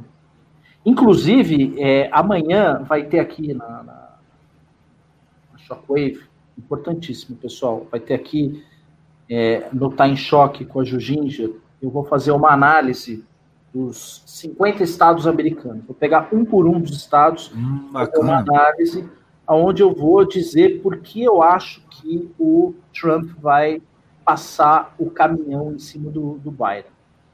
Uhum. Um, um dos estados, é, eu, vou, eu vou dar uma olhadinha qual é e eu já te respondo, mas um dos estados, o que, que aconteceu?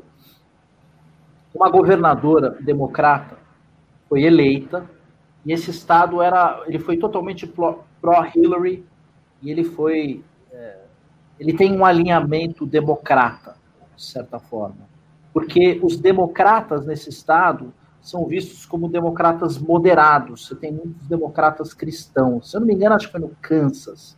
Tá? Eu, dou, eu dou uma checada já. Qual a cagada que a mulher cometeu, cara? Ela tacou um fica em casa radical. E começou Hum. a crescer a popularidade dela em relação à forma com que ela estava lidando é, com a pandemia. Porque em Sim. algumas cidades ela conseguiu atingir a incrível marca de zero casos. Né? E aí, Uhum. começou a dar efeito, etc. A coisa começou a ir bem, pá, pá, pá, pá, pá. Até que ela aperta um botão que não deveria ter apertado. Qual é? Mandou fechar todas as igrejas. Ah, rapaz, no domingo estava todo mundo na rua falando, fudeu, mulher. Não vai fechar nem fudendo. E eu não, tem que ir na igreja de máscara. Que eu vou botar máscara para falar com Deus? Você é louca. Você tá maluca. É, não sei de onde você tirou a cabeça. É, Aí, cara, puta, a popularidade da mulher derreteu. Tem muita gente, eu tenho lido jornais desse estado, né? Eu acho, Glória. acho que é Kansas. É, Ainda mais, ainda mais lá, interiorzão, Estados Unidos, os redneck lá. é o Dá, Carlos falou Michigan. Ah, you crazy bitch. Eu já vou falar que estado que é e qual é. E eu li uns jornais desse estado, cara. E assim, galera tá puta, rapaz. Galera tá puta lá nesse estado com os democratas. God damn. Agora vamos lá. Vé- Rapidinho, vé sabe porque tem uma pergunta aqui? Ele perguntou mais em cima e perguntou qual era o livro. É, a Patrística, ele perguntou aqui, é só a Patrística? Eu encontrei vários com esse título. É, tem um monte de livro com esse nome. Só que a coleção chama Coleção Patrística, é da editora Paulus. Tem uma cacetada de livros. Eu tô lendo só o primeiro, que chama Padres Apostólicos. É, se você por lá, Padres Apostólicos, editora Paulus, você deve achar lá um livrinho de capa verde. Salvo engano, na Amazon, você tem ele em versão Kindle a 20 reais. E se você está vendo isso aqui pelo YouTube, vem aqui no link, tem um link da Amazon aqui embaixo, clica por ele que você ajuda o nosso podcast, beleza? Agora tem uma Acabei de pergunta aqui no Superchat. Tá, acabei de olhar, é o Kansas mesmo, tá? Uma governadora no Kansas. Ih, dava não. É, aí ela chegou lá, mandou fechar todas as igrejas e tal, ela estava indo bem no lance da pandemia e ela, ela fez uma puta de uma cagada. Ela é pró-ideologia de gênero, defende LGBT e tal, e ela mandou fechar a igreja e abrir boate gay. Aí os caras falaram, ah, é louca, mano, porra. De resto, sabe, tudo, tudo alinhado até com os republicanos, né? A parte econômica, a parte de baixar impostos, a parte de Uhum. estado mínimo. É assim, é bem aquela, aquela pegada Pacote- o pacote é, republicano Não. padrão, né? Nelcon, pacote Nelcon Isso. mas ela é democrata, e aí ela tacou-lhe um fechamento de igrejas e, puta, se, se, Se fufu. se Manda lá, vamos ver. No, no Superchat não tem uma pergunta, né? Foi um comentário, ó. No Pai Nosso nos comprometemos em fazer assim na terra como no céu. Nós atuamos. Se não lutamos, ferrou. Exatamente. Se não lutarmos, ferrou. É isso aí. E principalmente, os covardes não herdarão o reino dos céus, minha querida. Pois é. Deixa eu ver se tem outra pergunta. É, rapidinho, deixa eu fazer uma pergunta. É, que vocês entraram nesse assunto do, do Trump e do é, Biden. Eu, eu recebi uma, uma notícia pelo Facebook de uma, de uma amiga minha que, assim, eu não sei se é verdade, o Evandro deve saber melhor. Do, da família do Biden, que ele tem uns filhos muito Ah, esquisitos, e um dos filhos dele, é, é, tal do Hunter, Hunter tem rabo preso com a China, um negócio assim. E rabo solto com outras coisas. Ah, é, mas a gente. E a pergunta é sobre o rabo preso. Olha, eu coloquei no meu canal do Telegram lá algumas observações que eu tenho visto. É, o que, que aconteceu? Tá? É, falando resumidamente, assim, Uhum. é, um certo membro do partido é, do, do partido comunista chinês é, você teve um caça às bruxas, né? Há uns 10 anos atrás. O Xi Jinping saiu pegando um monte de gente lá e prendendo os caras, colocando os caras lá e condenando uns caras à morte por conta de corrupção e etc. Ele fez um purge né, no partido. Por quê? Porque ele estava com o plano de dar um golpe de Estado, tinha gente que não estava muito afim, né, falou, não, esse negócio aí você ficar para sempre, não sei, etc. Ele inventou lá um mensalão chinês, falou, vou dar um purge nesses caras. Um desses caras aí, que era bem próximo do, do, do Xi Jinping, é, fugiu para Taiwan. E não foi pego. E esse cara é aquilo que a Jujinja sempre fala, né? Exposed sempre ocorre por alguém de dentro. Era um cara de dentro que fugiu para Taiwan. Você tem um negócio chamado G-News. E esse cara começou a entregar, cara. Começou a entregar as relações do, do Biden caçador, o filho do Joe Biden, né? Uhum. falar o nome dele, senão cai tua live. É... Começou a, a entregar as relações do Biden caçador com o Partido Comunista Chinês, cara. E você tem é, esse canal chamado G-News, eles têm canal no Telegram, YouTube, tem em tudo que é lugar.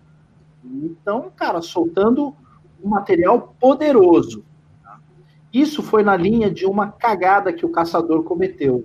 Parece que ele tinha um laptop lá, deu uns problemas, ele mandou para assistência técnica, esqueceu na assistência técnica, passado, ele tava É. drogadinho, passado, um pagar. passado um tempo, é, o pessoal da assistência técnica pode fazer o que bem entender com, com o que você Sim. deixou lá, né? E aí os caras falaram, bom, vamos dar uma olhada aqui no, no HD do malandro aqui. Aí foi da assistência técnica direto para o FBI.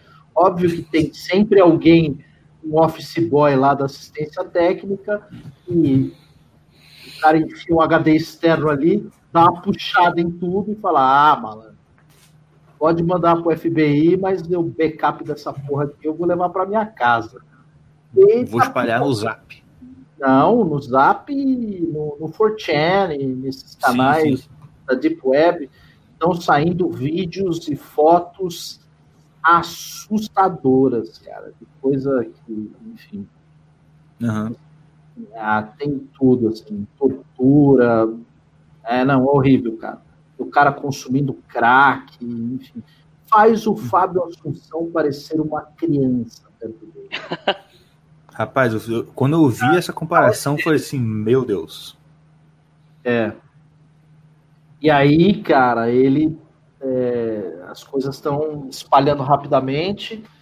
E aí você. O Tucker Carlson também, da, da Fox, fez uma entrevista com um ex-sócio do Biden, é, em que o cara fala das relações dele com o Cazaquistão, das relações dele com a Romênia, das relações com a China, com vários países, né, é, em atos de, de, de lesa, lesa majestade. Cara, é um negócio assim é, terrível. Então, o que está acontecendo lá com esse. E não é só ele, não. O pai está envolvido em todas as paradas, porque ele usava a posição do pai como vice-presidente para poder abrir portas é, em países bem obscuros, com políticos muito obscuros. Um país que ele chegou a ter muitos negócios foi Oman. Ele tinha Qual? muitos. Oman, Oman. Oman, na Península Arábica, fica ali coladinho na Arábia Saudita. Oman. Uhum. É um califado, sei lá que porra é essa aí. Mas enfim, um país do Oriente Médio lá, cara.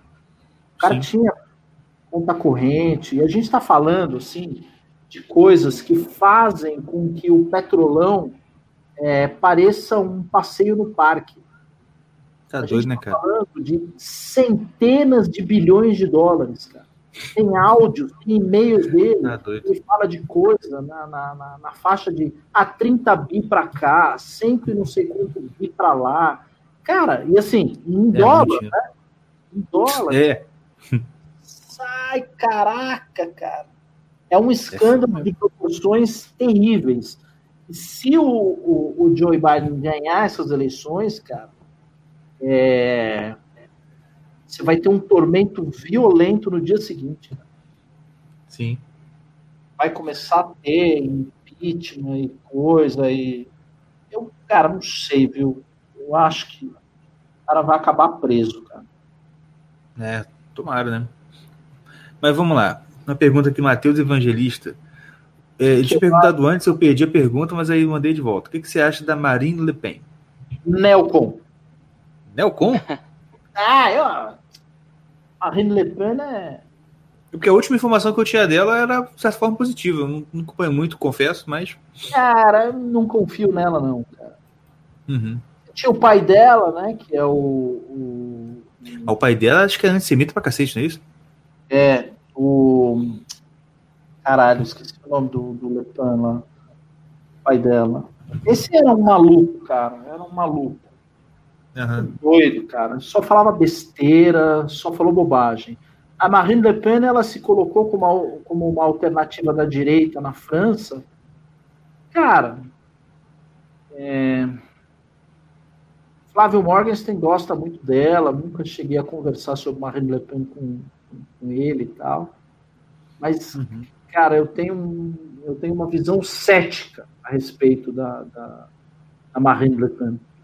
Agora, Uhum. a, a filha dela é completamente isento-left, né? Completamente. Entendi. A, a, a filha da Marine Le Pen, que eu esqueci o nome dela, a menininha bonitinha lá, também já entrou na, na política. Cara, assim, não tenho muita confiança nela, não. Eu, eu não confio na França at all, né? É, é isso que eu ia falar. A França é complicado num, um todo, né? que é, agora a gente falou tanto aí de, de, de cruzadas e etc, né? A Revolução Francesa fudeu com a França, mas muito antes, né? A França já vinha por algumas alguns caminhos esquisitos antes da Revolução Francesa. A grande Entendi. prova disso é que a gente gosta de cachorro vira-lata, espírito de cachorro vira-lata, falar: ai, o Brasil é essa porcaria por causa da colonização portuguesa. Aham. A colonização portuguesa foi a coisa mais maravilhosa que pôde acontecer na América. Os caras nos deram uma puta língua, uma puta cultura, uma fé consolidada. A gente leu aqui a Carta de Caminha, lemos os O- Cara, Dom João VI estruturou tudo, né? Né? Vim para Brasil, deu em tudo aqui. um puta gênio, cara. Dom João VI foi um puta gênio. 330 e poucos anos de colônia, sem dar um tiro. Uhum. Paz, Sem uma revolta sangrenta, nada. teve Inconfidência Mineira lá, tirando os Ah, né? Mineiro é. cara. É, fala, cara, você não tem um negócio que você pode dizer, puta que pariu, morreram 100 mil É. na revolta. Nada, Nada. morria 300 aqui, mil ali, É umas revoltinhas de vagabundo, cara. Nada, nada na história do Brasil, no período colonial, é algo que você possa falar, puta, ali o bicho pegou, ali a coisa foi séria. É meia dúzia de cara, sabe? Pô, cangaço foi mais perigoso do que qualquer revolta. É verdade. qualquer revolta é, é- é colonial. Foi uma puta de uma paz, cara, uma maravilha. Agora eu pergunto pro pessoal que, que, que tem síndrome de vira-lata, e as colônias francesas? Sim, pois é. Os caras deixaram- merda. É, o Haiti, puta, puta colonização legal pra caralho. Guiana, Legal pra ó. É Guiana, puta colonização legal, né? E aquelas colonizações que eles fizeram na África? Países Ah, africanos também, né? uma maravilha. E os países que eles colonizaram no Oriente Médio, que falam francês até hoje lá? Né? O Líbano. É. O Líbano foi, durante um período, foi colonizado por francês. Cara, tem Alguém falou aqui, é verdade. O bicho começou a pegar na República. É, cara, é. E mesmo assim não foi tanto, né? Mas já, os, os maiores foram, foram na República. É. Aí você fala, cara, não tem um, um, um local que a França colonizou e deu certo. Verdade. Você tinha um lugar que a França estava colonizando e a chance daquilo dar errado era gigantesca. Chegou o Thomas Jefferson, o Napoleão, e falou: me dá essa porra, que era Louisiana. Cara, me dá essa porra, vai dar merda nisso aqui. Me dá isso aqui, É. ó, tó, eu vou comprar de você. Eu não quero briga, Napoleão. Toma aqui, tô te pagando, vai ficar comigo, vou administrar essa merda, vai dar merda nisso aqui. Deixa eu cuidar dessa porra. Né? Aí ele pegou a Louisiana, Missouri, a região do Mississippi e ah, cara, vamos, vamos dar um tapa nisso aí, porque e aí Estados Unidos se imperou, né? Você tem um livro de um cara chamado Stuart Banner que chama Sovereignty in Conflict, né? É, soberanias em conflito. Ele fala, cara, que se não fosse o Thomas Jefferson a comprar do Napoleão, aquilo ali ia ser um outro Haiti. Aquela merda ali na Louisiana. Aí o cara falou: não, não, não, não, não, não, vamos dar um jeito aqui, a gente vai fazer, vamos dar uma arrumada nesses plantations aqui, senão vai dar merda isso aqui. Sim. E, cara, tudo que os franceses botaram a mão, o pessoal lembrou aqui, ah, Quebec, né? Quebec, é, Quebec, os ingleses botaram, tiveram que botar a mão ali no Quebec. Senão também a coisa tinha descarrilhado ali, né? É bem lembrado aqui. Verdade. Pessoal, olha, muito bom. Muito obrigado, professor Evandro, mais uma vez por essa aula. E vou falar um negócio. Como você falou lá, um tempo atrás, o bom das aulas que você dá pra gente aqui é que, como você falou, você não é, você não vai na linha Marco, Marco Antônio Villa. Ah, tal não aconteceu isso, aí tal não aconteceu aquilo. Você não, é, não é não despejar de fatos. Você sempre volta no fundamento da parada que você consegue entender, mesmo sem conhecer todos os minúcias históricos. É muito bom, muito bom. Isso, agora vocês podem ir para os fatos. Porque os Exato. fatos, os fatos eles estão aí no Google, tá no Wikipedia, tá na casa do caralho, na puta que eu pariu. Eu não vou ficar aqui dando aula Wikipedia. Não é, a ideia não é essa, cara. A ideia de poder fazer um pódio, um bate-papo como esse, é a gente refletir sobre as causas do problema. Isso aqui que a gente fez é exatamente o que o Olavo exige que os seus alunos façam É, exatamente. pra frente é essa ideia de você voltar nas causas das coisas. É a causa remota, o esquema de poder que está envolvido, qual que é a causa remota. Então, a- agora, ah, eu gosto muito de cruzada. Bom, agora eu acho que depois desse bate-papo você está mais preparado para entender cruzada. Pô, vou ler aqui sobre a sétima cruzada. Maravilha, você já tem em mente o que os caras foram fazer lá. É, Aí exatamente. a questão de fato faz mais sentido. Com certeza. Evandro, muito obrigado novamente. Um grande prazer tem você ter você por aqui. Uma honra, uma honra. Muito boa noite a todos que estão aí até agora. Obrigado a todo mundo que contribuiu com o Superchat. Obrigado pelo pessoal que comentou. Obrigado pelos 445 pessoas que estão aqui vendo a gente até agora. E é isso. Um abraço, fique com Deus e até semana que vem. Até semana Valeu. que vem. Amanhã eu tô aqui, hein, pessoal. Amanhã E amanhã, amanhã na, na- no Tá em Choque, certo? É eleições americanas. Não perca. percam, gente. Vai ser excelente. Um abraço, gente. Até, até a próxima. Até mais, valeu.